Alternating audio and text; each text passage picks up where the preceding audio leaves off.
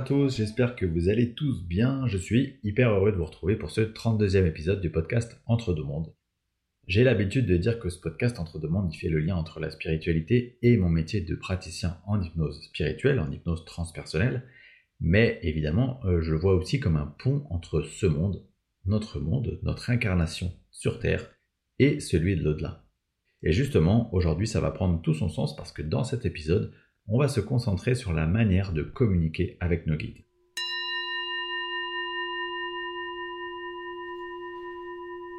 Alors pour commencer, un petit rappel qui fait du bien. Nous avons tous un, ou plusieurs d'ailleurs, guide spirituel qui nous suit depuis la préparation de notre incarnation jusqu'au retour sur le plan céleste, jusqu'au moment où on va faire le bilan de l'incarnation qu'on vient de terminer. Et ce guide, grosso modo, on pourrait dire qu'il a trois rôles. Premièrement, avant l'incarnation, il va nous aider à préparer notre incarnation, à planifier les expériences qui seront les nôtres, de manière à ce qu'on soit le plus possible dans la justesse de ce qui est pertinent pour notre âme, mais aussi en termes de quantité, qu'on se charge pas trop la mule par exemple, ce qui tendrait à rendre notre incarnation hyper difficile à vivre. Deuxièmement, après l'incarnation, une fois qu'on est mort, en nous aidant à faire le bilan de cette vie qu'on vient d'avoir. L'idée, c'est de comprendre un peu les apprentissages qui ont été les nôtres, de mesurer euh, bah, ce qu'on a bien fait, c'est-à-dire ce qu'on avait prévu de faire, euh, ce qu'on aurait pu faire différemment, de comprendre un peu l'impact de tout ce qu'on a fait, ce qu'on a pris comme décision, mais aussi des mots, MOTS, qu'on a dit aux autres et de l'impact que ça a pu avoir sur eux. Et troisièmement, pendant notre incarnation, et c'est là que le sujet va nous intéresser, pour nous soutenir, pour nous orienter, pour nous guider.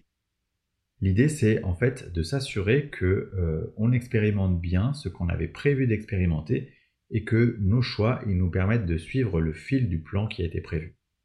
Bien que, euh, je rappelle, hein, on a toujours un certain libre arbitre, une certaine forme de libre arbitre. On a le choix de passer à côté des apprentissages qu'on a planifiés. Donc la question qu'on peut se poser, c'est ok, ils sont là pour nous aider, mais euh, concrètement, comment nos guides ils se manifestent à nous?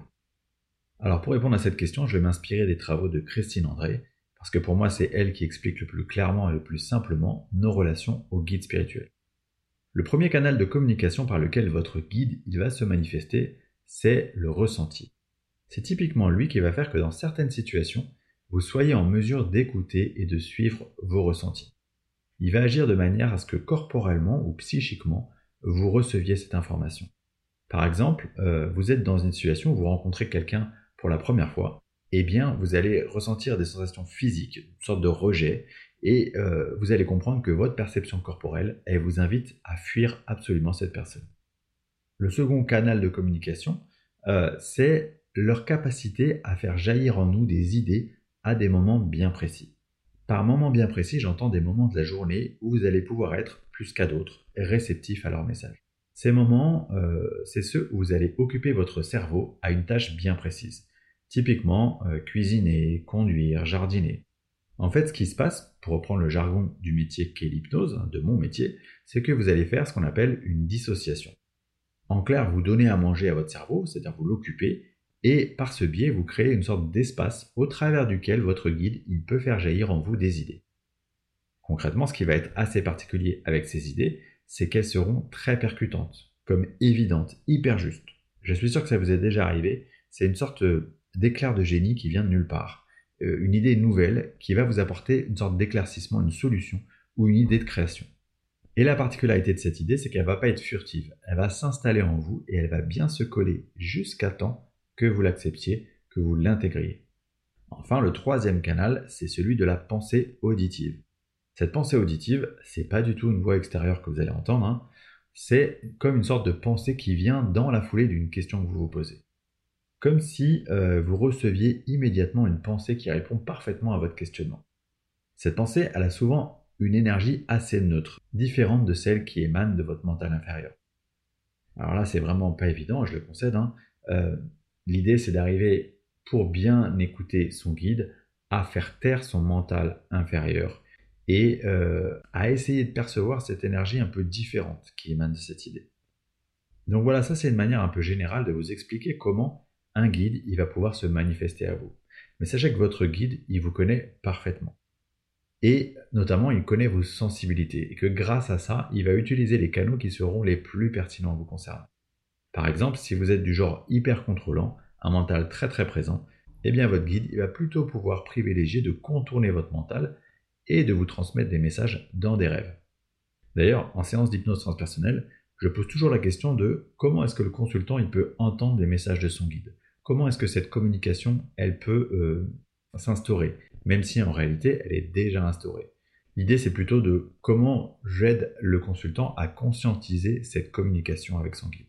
Et ce qui est très intéressant, c'est que à chaque fois, la réponse à cette question, elle est différente. Parce que chaque personne étant différente, chaque personne a sa propre sensibilité, sa propre personnalité, ses peurs, ses croyances limitantes, etc. Et donc, à chaque fois, les guides, ils vont trouver la manière la plus juste, la plus pertinente de passer leur message à travers les filtres qui sont les vôtres. Ce que je viens de vous décrire, c'est comment les guides, de manière unilatérale, ils vont vous transmettre des messages, des idées. Mais rappelez-vous également que vos guides, ils ne demandent qu'à être sollicités. Et en vous disant ça, j'aimerais vraiment vous dire qu'il faut balayer toutes les idées reçues de euh, non, non, je ne peux pas leur demander ça, c'est trop débile, ou alors euh, qui est-ce que je suis moi euh, pour demander quelque chose à un être plus évolué, ou encore non mais il a vraiment autre chose à faire que de m'aider, c'est certain. Eh bien pour moi tout ça c'est absolument faux. Votre guide, il ne demande qu'à vous aider, c'est sa mission. Donc rien ne fait plus plaisir à votre guide que de vous voir vous engager dans cette démarche de dialogue, de communication avec lui. Donc ma conviction, c'est qu'il ne faut jamais hésiter à les solliciter, même pour des choses qui vous semblent dérisoires. Je ne vais pas vous détailler le mode opératoire parce que pour le coup, je l'ai fait dans l'épisode 28 sur les synchronicités, donc je vous encourage à l'écouter si vous souhaitez savoir comment poser une question et comment recevoir une réponse précise de vos guides. Maintenant, Qu'est-ce qu'on peut demander à un guide et qu'est-ce qu'on ne peut pas lui demander? Eh bien là encore, ma conviction, et ça n'engage que moi, c'est qu'on peut absolument tout demander à son guide. Premièrement, il n'y a pas de questions stupides. Votre guide, il ne va jamais vous juger. D'ailleurs, il va jamais vous juger pendant votre vie, mais il va jamais vous juger après cette vie. C'est-à-dire qu'au moment où vous faites le bilan, votre guide, il ne va jamais vous juger. C'est vous qui ferez euh, ce qu'on appelle l'autocritique de votre vie, de votre incarnation. Deuxièmement, quel est le risque que vous prenez à demander ce que vous souhaitez à votre guide? Au pire, s'il ne vous répond pas, c'est qu'il est important pour lui, ou plutôt pour vous, de faire votre propre expérience par rapport à la question posée. C'est exactement la raison pour laquelle quand, en début de séance, euh, lorsque j'échange avec le consultant dans cette phase que j'appelle l'entretien, euh, j'encourage le consultant à être le plus exhaustif possible dans ses questionnements. Parce que euh, moi je pars du principe que dans une séance d'hypnose transpersonnelle, on a l'occasion assez unique de dialoguer facilement, ouvertement, avec nos guides ou avec notre conscience supérieure. Et donc finalement, ce serait dommage de ne pas profiter de cette occasion pour poser toutes les questions qui sont les nôtres. Au pire, et ça arrive effectivement assez régulièrement, le guide va nous répondre qu'il ne peut pas répondre aux questions du consultant, mais il va toujours nous expliquer pourquoi, en nous disant par exemple, premièrement, que répondre à la question du consultant pourrait biaiser l'expérience et donc l'apprentissage qu'il doit réaliser dans son incarnation, ou que deuxièmement, euh, les questions qu'il pose ne le concernent pas directement, et que donc lui donner cette information entraverait de fait le libre arbitre d'autres personnes. Alors concernant la bibliographie, il y a beaucoup, beaucoup de livres qui vous expliquent comment parler à vos guides. Euh, certains qui vous donnent d'ailleurs des exercices hyper pratiques, comme par exemple celui de Rebecca Rosen, que j'aime beaucoup, qui s'appelle Communiquer avec vos guides de lumière, ou encore Communiquer avec les guides pour tous de Yann Lipnik. Et enfin, bien sûr, je l'ai mentionné une fois plus dans cet épisode, les travaux de Christine André, beaucoup plus théoriques, mais hyper, hyper justes, avec entre autres son livre Ce qu'il nous révèle.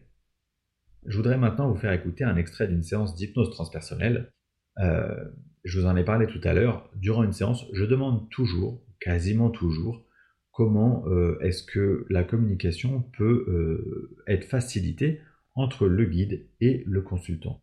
Et donc concrètement ici, le guide de la consultante, à travers la médium connectée à son énergie, va lui expliquer comment communiquer avec lui. Quant à moi, je vous remercie infiniment une fois de plus pour votre écoute et je vous dis à très bientôt pour le prochain épisode du podcast Entre deux mondes qui parlera des formes pensées.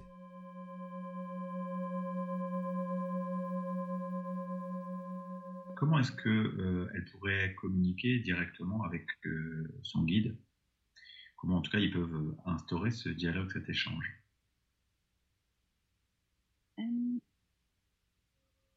Elle peut recevoir les paroles de son guide par la pensée. Euh, C'est-à-dire de, de vraiment se mettre en état euh, de réception, sans jugement. Et en plus, son guide me dit qu'il y a plus de facilité, même plus dur de capter son guide que les dessins. C'est plus difficile presque de capter son guide que les dessins. Elle peut avoir les messages elle-même, euh, même à, la, oui, à travers son guide. De vraiment se mettre en état de, voilà, de réception et de pas juger ce qu'elle va recevoir. Ok, ça veut dire quoi se mettre en état de réception euh, si on peut avoir un, Euh, un- des éléments ouvrir, pratiques ouvrir le, le, le chakra coronal et le mettre en forme de euh, comme une coupole. Et on accueille ce qui arrive. De réception totale sans jugement. D'accord. Ça suppose du coup un état un peu méditatif? Oui méditatif et lâcher prise et lâcher prise. Ok. et qu'elle peut euh, elle peut le faire elle-même elle n'a pas besoin de médium euh, notamment pour capter ses défunts et surtout ses ancêtres femmes qui, qui ont plein de choses à lui dire et à lui enseigner ou lui raconter C'est comme si elle pouvait effectuer ce processus, mais de manière plus consciente, c'est ça? Oui. Ok. Et là encore, ça passe par quoi? Par la part de la méditation? Ça passe par quoi? Oui, méditation. Le calme et- intérieur, c'est ça? Exactement.